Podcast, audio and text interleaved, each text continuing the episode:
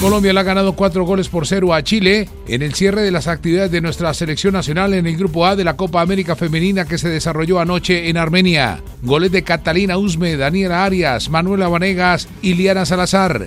Ecuador por su parte cayó 2 a 1 frente a Paraguay.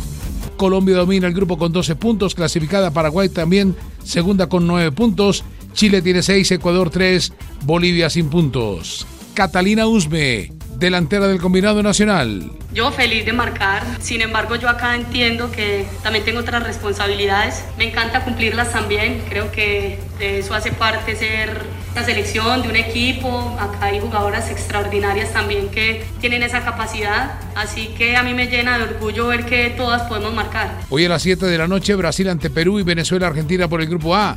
Brasil ya tiene como rival en siguiente ronda a Paraguay, mientras que Colombia espera rival entre Venezuela y Argentina.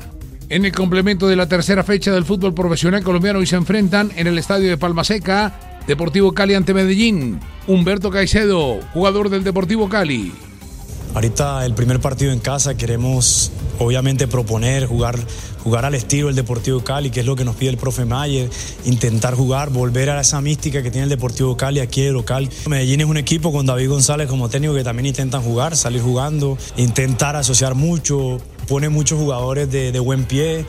En la etapa número 18 del Tour de Francia sobre 143 kilómetros, con tres puertos de montaña, uno de primera y dos de fuera de categoría, el último en la meta, el colombiano Nairo Quintana, que es cuarto a 7.53 de líderes, Jonas Vingegaard, intenta meterse en el podio de la competencia.